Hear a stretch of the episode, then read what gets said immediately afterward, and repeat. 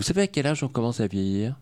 Eh bien, on l'a découvert. 26 ans. En fait, ils se sont aperçus que dans un régime basse on rajoute un gâteau, on stimule la leptine qui est l'hormone de la satiété, et le métabolisme, au lieu de se ralentir, s'accélère.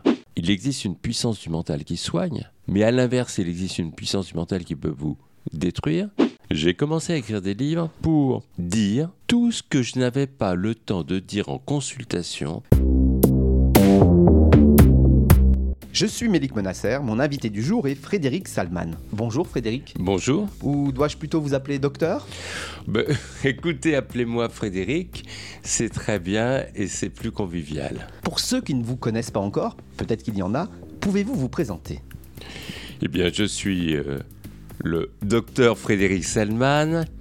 Je suis praticien d'attaché à l'hôpital européen Georges Pompidou à Paris. Je suis cardiologue et nutritionniste. Est-ce que vous vous caractérisez aussi comme auteur? Parce que vous avez fait quand même beaucoup de livres. Alors j'ai écrit une quinzaine de livres. Oui, je suis auteur dans la façon dont j'écris des livres et je les écris avec passion. Vous savez, j'ai commencé à écrire des livres pour dire tout ce que je n'avais pas le temps de dire en consultation parce que la médecine préventive, qui est mon dada, ça prend beaucoup de temps. Et aussi pour parfois dire ce que je n'osais pas dire en consultation parce que c'était très intime. Donc en fait, c'est comme si aujourd'hui j'avais une salle d'attente avec 3 millions de personnes. Je prends à peu près 40 minutes par patient et j'aurais pas le temps de voir tout le monde. Et je suis très heureux que ces messages de prévention bah, diffusent. Quand j'écris un livre, j'ai l'impression d'avoir un patient en face de moi et de lui expliquer avec des mots simples ce que je lui dirais en consultation. D'où la baseline un peu de, de, votre livre dont on va parler après, La santé sans tabou.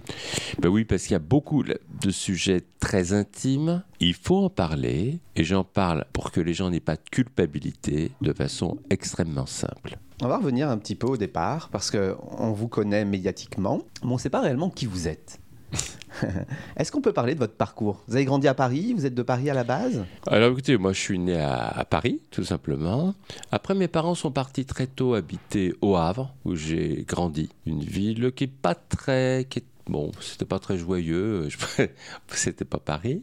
Mais bon, j'ai des bons souvenirs là-bas. Des parents qui m'adoraient et qui m'ont donné une incroyable confiance en moi. Une forme d'invincibilité. Un amour total. Et je veux dire qu'ils m'ont légué cet héritage d'amour qui est formidable et que j'essaie de transmettre aussi à mes enfants. J'ai six enfants qui sont, qui sont aussi extraordinaires. Vos parents étaient issus du domaine médical ou vous n'avez rien à voir Pas du tout. Euh, mes parents euh, avaient un, un, magasin de vêtements au Havre qui s'appelait L'Impeccable. Un tout petit magasin qui marchait pas très bien d'ailleurs, mais bon, c'était joyeux, c'était drôle, c'était, il y avait quelque chose de formidablement affectif dans leur façon de travailler. Petit, vous vouliez faire quoi Justement, alors, en étant au Havre, de quoi rêviez-vous? Alors très vite, euh, dès l'âge de 6 ans, j'ai dit mon rêve c'est d'être médecin. Vraiment euh, une vocation. Et j'ai eu la chance de réaliser mon rêve et de faire un métier qui me passionne. En fait, je vais vous dire, j'ai jamais l'impression de travailler. Quand on fait ce qu'on aime, on n'a pas l'impression de travailler. Et c'est ce que je peux souhaiter à mes enfants, à, à tous les jeunes. Choisissez là où se trouve votre passion et là, vous travaillerez jamais. Chaque jour, vous allez vous réaliser. Et quand à 6 ans, on veut devenir médecin, qu'est-ce qui vous a rêvé d'être médecin? Vous avez vu quoi? Que Vous aviez un médecin de famille qui venait à la maison ou que vous aviez en idole? J'ai vu, il y avait un médecin de famille, c'était pas mon idole, mais je trouvais que j'étais très curieux du corps humain. Je trouvais que c'était une machine formidable et je me suis dit, j'ai envie de connaître. Et c'est un métier où il y a en même temps de la psychologie, de la technique, il y a un aspect scientifique formidable, ça évolue tout le temps. La médecine évolue sans arrêt. C'est pas figé. Il faut réapprendre sans arrêt, sans arrêt, sans arrêt. Si quand j'étais étudiant en médecine, on m'avait dit qu'on pouvait, quand une artère du cœur est bouchée, la déboucher de l'intérieur en, en, ambulatoire, personne ne l'aurait cru. C'est de la routine aujourd'hui. Autrefois, les gens portaient tous des dentiers. Aujourd'hui, on met des implants. Quand une valve cardiaque va pas, on la, on la change comme une pièce détachée. Et tous ces progrès, l'IRM, le scanner, on voit à travers le corps. C'est extraordinaire ce qui se passe. Et la prochaine médecine est à couper le souffle. Aujourd'hui, si je lis la quatrième de couverture de votre livre, il est indiqué que vous êtes mondialement reconnu comme étant le spécialiste de notre capital santé, en tout cas sur le livre Vital, mondialement connu. Ben, écoutez, mes livres sont traduits aujourd'hui dans une trentaine de langues et vendus à peu près dans une soixantaine de pays. Donc c'est pour ça que c'est assez marrant parce que j'ai été faire des lancements de livres au Japon, en Corée, en Chine, aux États-Unis, dans tous les pays d'Europe. C'est formidable parce que ça me permet de rencontrer des gens que j'aurais jamais rencontrés et puis d'apprendre je me souviens, j'étais au Japon, à Tokyo, pour faire le lancement de mon livre. Et puis à la fin, il y a un journaliste qui me dit, vous avez vraiment oublié quelque chose d'important dans votre livre. Il me dit, au Japon, tous les matins, on a l'habitude de se gargariser avec de l'eau salée ou gazeuse pour nettoyer tout ce qui est cryptique au niveau des amygdales. Et on fait moins d'infections virales que vous. Bon, ça me rend perplexe. On a une base de données internationale pour les études. Je regarde et là, je découvre qu'il y a plein d'études là-dessus. Que vraiment, bah, il a raison. Et dans mon prochain livre, qu'est-ce que j'ai fait? J'ai dit pensez chaque matin à avoir des gestes santé. Gargarisez-vous avec de l'eau gazeuse, par exemple, ou un petit peu salée. Vous nettoyez, vous vous mouchez une narine, puis l'autre. Vous reniflez pour recracher, vous nettoyez vos filtres. Et eh bien, ça marche. En même temps, en voyageant, je découvre, je suis très à l'écoute de ce que peuvent me proposer d'autres scientifiques dans le monde. Euh, quid du jus de citron euh, dans l'eau le matin euh, Non? Ça se complète ou alors ça, ça annule Alors ça dépend. Là, vous êtes en train de toucher un point important qui est le jeûne séquentiel. Je dirais que si vous prenez un petit déjeuner, le citron me va. Si vous êtes en jeûne séquentiel, il ne me va pas. Est-ce que vous pouvez me définir ce que vous entendez par capital santé? Écoutez, pour moi, le capital santé, c'est notre capital le plus précieux. Et globalement, qu'est-ce qui se passe? Plus on avance en âge, plus notre immunité diminue. Plus on avance en âge, vous savez à quel âge on commence à vieillir? Eh bien, on l'a découvert. 26 ans. À partir de 26 ans, on vieillit et ça se traduit comment? On va perdre 1 à 2% de muscles par an. C'est pour ça qu'à un moment donné, vous voyez des petits bras chauves-souris qui sont pas beaux et puis les gens font des tas de chutes. Ça veut dire que si on n'entretient pas notre capital, qu'il soit intellectuel, en trois semaines de vacances, on perd 20 points de quotient intellectuel. On pensait avant qu'on naissait avec un stock de neurones et que petit à petit on en perdait, on devenait gâteux à la fin. Bah c'est pas vrai du tout. Et c'est pas vrai parce que quand vous avez, tenez, par exemple, aujourd'hui, tous les deux, on nous fait un IRM pour mesurer la taille de notre cerveau.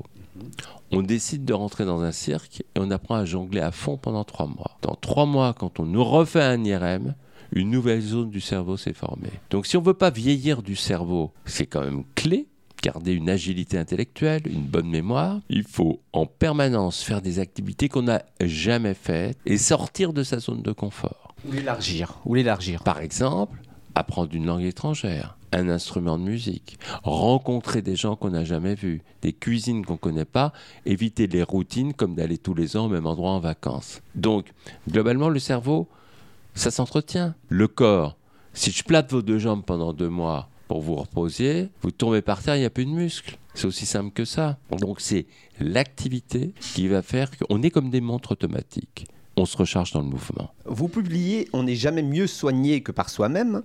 La santé sans tabou chez Plomb. Peut-on vraiment être son propre médecin? Je veux dire qu'on est les mieux placés, on est en première ligne, ce qui est formidable, pour détecter ce qui ne va pas. Vous savez, la médecine préventive, c'est une médecine formidable.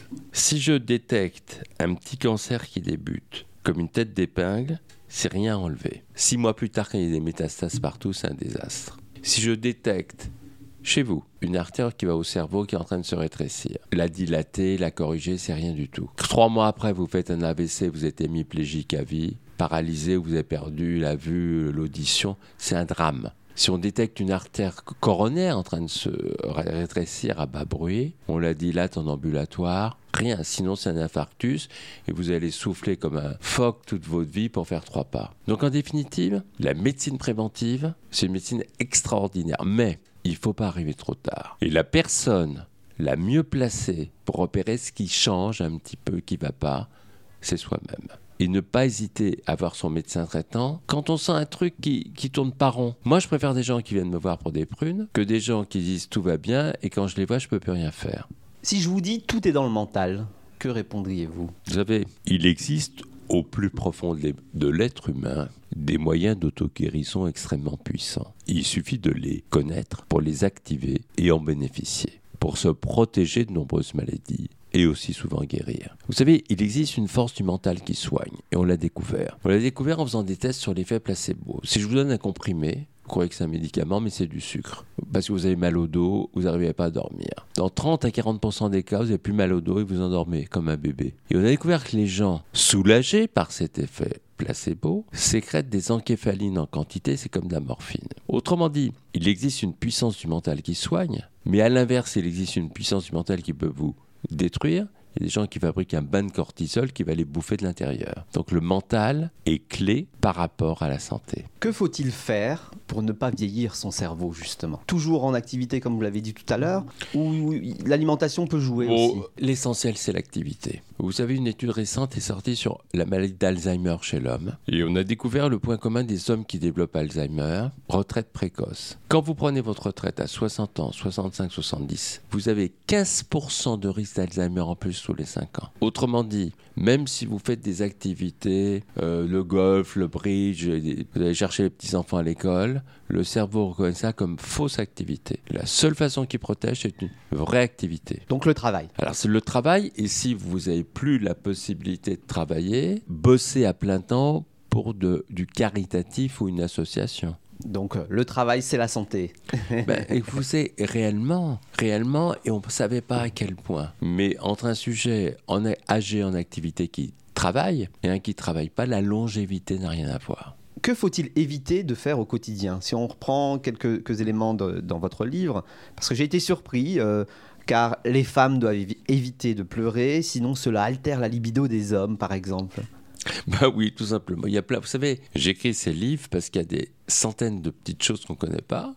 On a découvert que les larmes féminines, en les faisant, vous savez, sentir même sur un tissu, en dehors de l'aspect émotionnel, provoquait une chute de la libido de l'homme.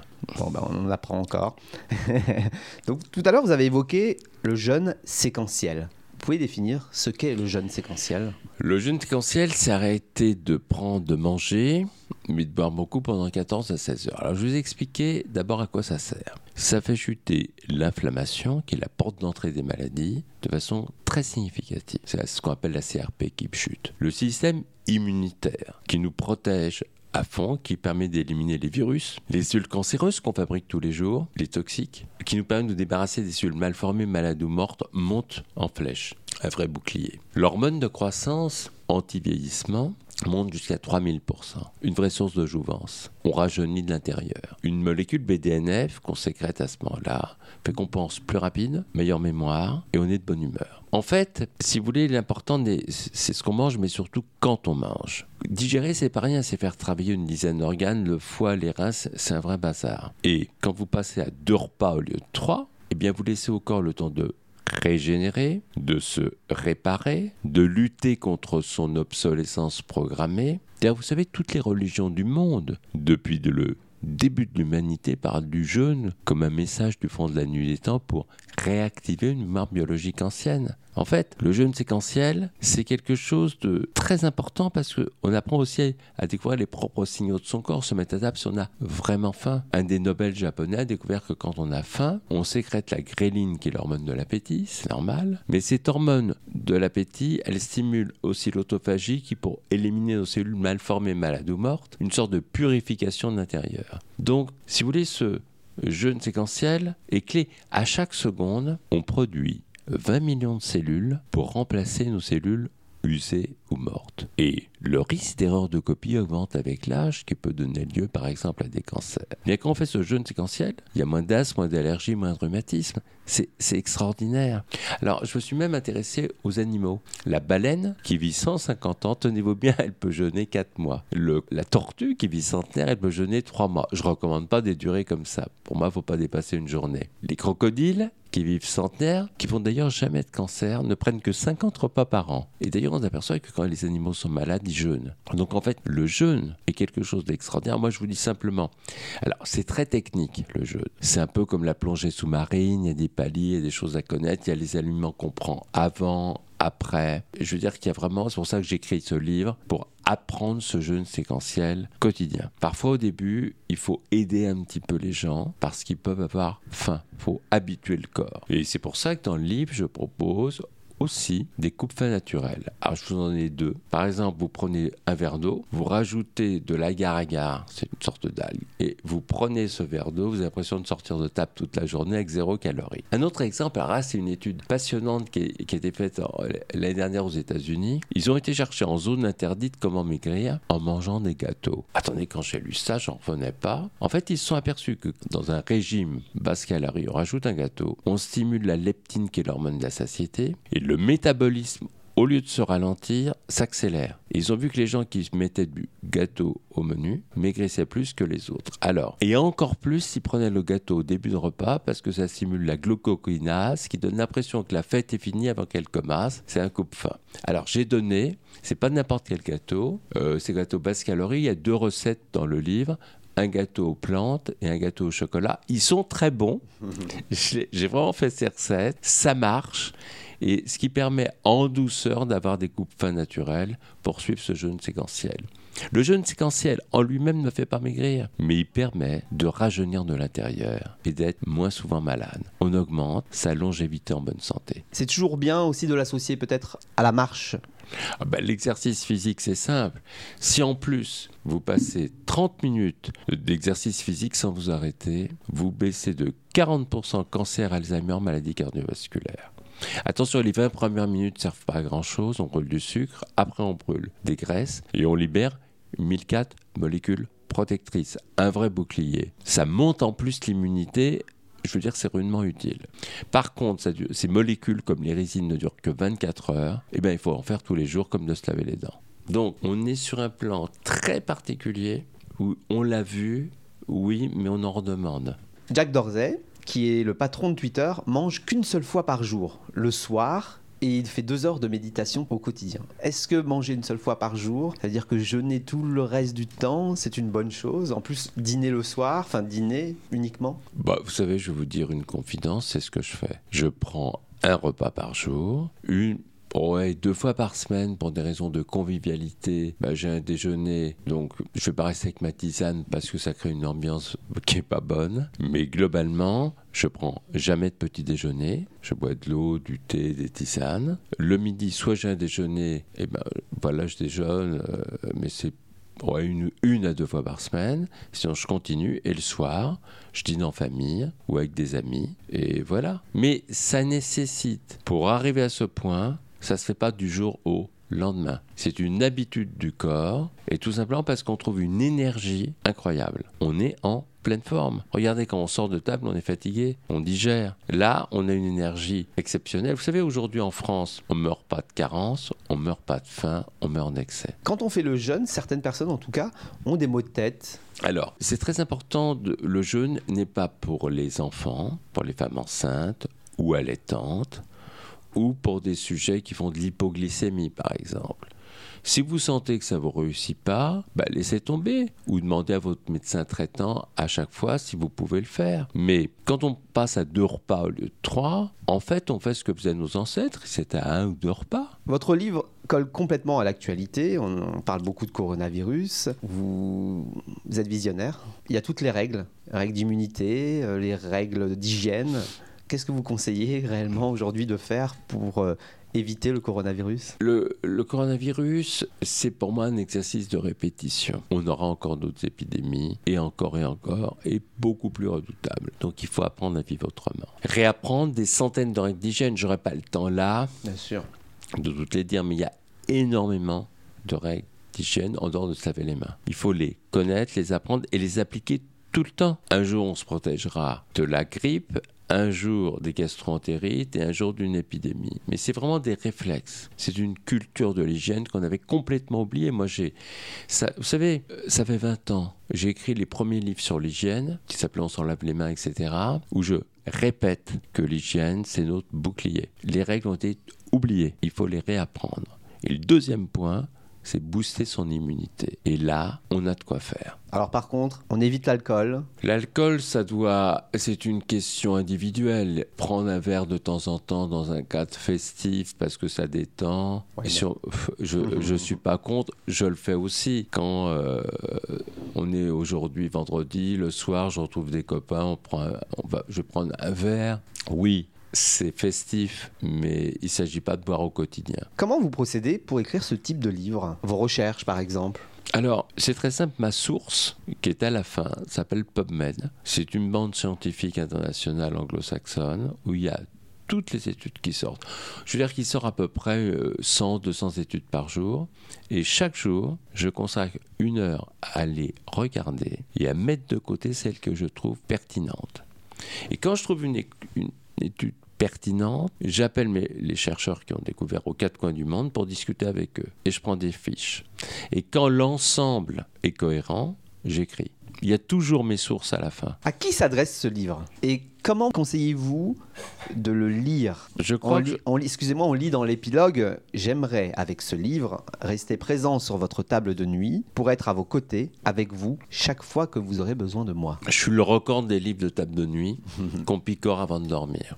C'est pas un livre qui se lit d'un bout à l'autre, c'est un livre qu'on picore, qu'on attaque. Moi, ce qui me fait plaisir, c'est que toutes les personnes qui ont lu ce livre me disent j'ai au moins changé une chose dans ma vie. Et pour moi, ça a beaucoup de sens. Personne ne lit ce bouquin sans changer des choses. Donc c'est de la prévention. Et ce qui explique le succès de ces millions de lecteurs, il est là. Qu'est-ce qu'une personne qui a acheté le livre précédent ou le livre encore précédent va trouver de plus sur ce dernier?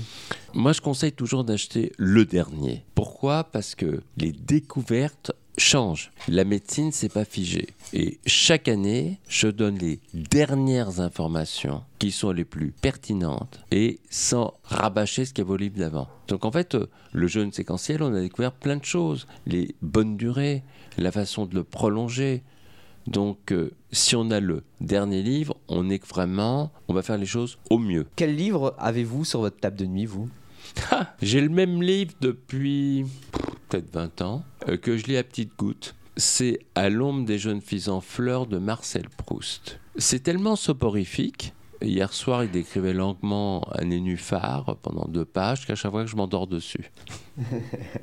Donc vous mettez 20 ans à lire un livre. Ah oui, non, mais c'est en plusieurs tomes dans la Pléiade. C'est formidable, c'est un vrai somnifère. D'ailleurs, euh, vous préconisez d'éviter les écrans au maximum Oui. pour pouvoir dormir comme il faut. Mm. Est-ce qu'il y a eu un livre qui a eu un impact particulier sur votre vie? Que j'ai écrit ou que j'ai lu? Que vous avez lu, euh, que vous avez écrit aussi Oh, les livres, à chaque fois, c'est des façons de, de diffuser. Dans les livres que j'ai lus, il y a des livres que j'ai adorés, qui ont quelque chose. J'adore les livres de Bernard Werber parce que c'est des livres d'aventure extraordinaires, qui ont quelque chose de, merveilleux. Il y a des livres qui ont quelque chose qui vous apporte euh, une vision. J'ai lu un livre formidable de Bernard-Henri Lévy sur une exposition sur l'art, une exposition d'art qu'il avait faite à Saint-Paul-de-Vence et c'était vraiment euh, passionnant. L'analyse artistique était vraiment très très belle. J'aime beaucoup l'élégance des livres de Jean-Paul Enthoven qui, qui écrit avec un raffinement euh, presque proustien mais plus, plus rapide à lire. Euh, J'ai des livres qui sont qui rendent belle la vie. Vous déconseillez d'être nostalgique, mais vous-même, qu'est-ce qui vous manque le plus de votre adolescence? J'ai été trop sérieux et j'ai commencé à être adolescent une fois que j'étais adulte. C'est-à-dire que vous êtes euh, aujourd'hui, vous vous sentez adolescent? Ah mais complètement. Ce qui permet parfois de rester jeune. Je- je- quand je pose la question à mon père, comment tu vas? Il me répond comme un vieux. Ah ben moi, je, dans ma tête, j'ai 66 ans.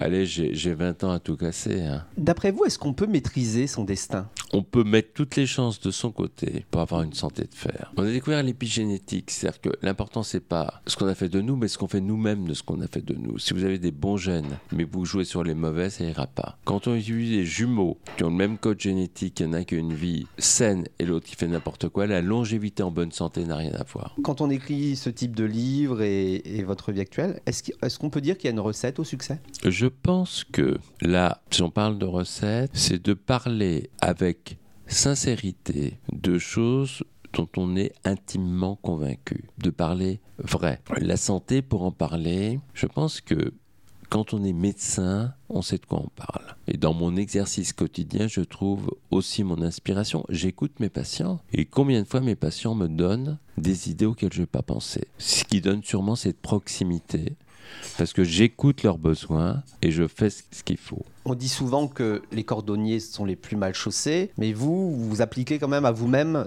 les conseils que, vous prodiguez. Tout ce que j'écris, je le fais. Dans quel état d'esprit vous êtes aujourd'hui?